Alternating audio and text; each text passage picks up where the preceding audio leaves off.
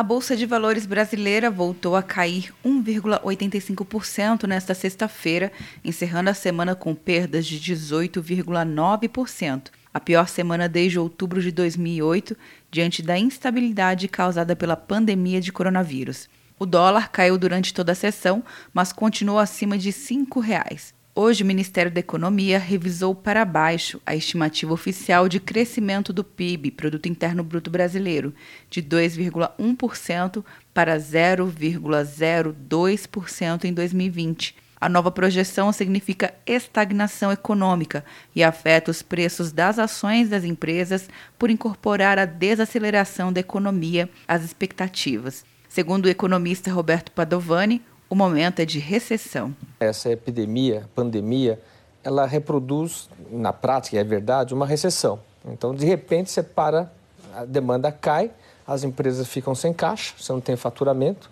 e as empresas sem faturamento normalmente vão tomar dinheiro no banco. Os bancos estão assustados, porque você não sabe quanto, quanto que vai durar essa crise, né? essa, essa história. Os bancos se retraem, as empresas quebram, aí o desemprego vem. O governo tem que ser muito ágil e muito intenso para evitar que essa crise gere problemas permanentes. Na quinta-feira, o Banco Central americano fechou um acordo com os principais bancos centrais do mundo para ampliar a oferta de dólares em até 450 bilhões de dólares em todo o planeta. O Brasil ficará com 60 bilhões de dólares em linhas de swap, troca de recursos. As ações aumentam a oferta de dólares no mundo, reduzindo a pressão sobre o câmbio. Quer um ano sem mensalidade para passar direto em pedágios e estacionamentos? Peça a Veloy agora e dê tchau para as filas. Você ativa a tag, adiciona veículos, controla tudo pelo aplicativo e não paga mensalidade por um ano. É por tempo limitado. Não perca. Veloy. Piscou, passou.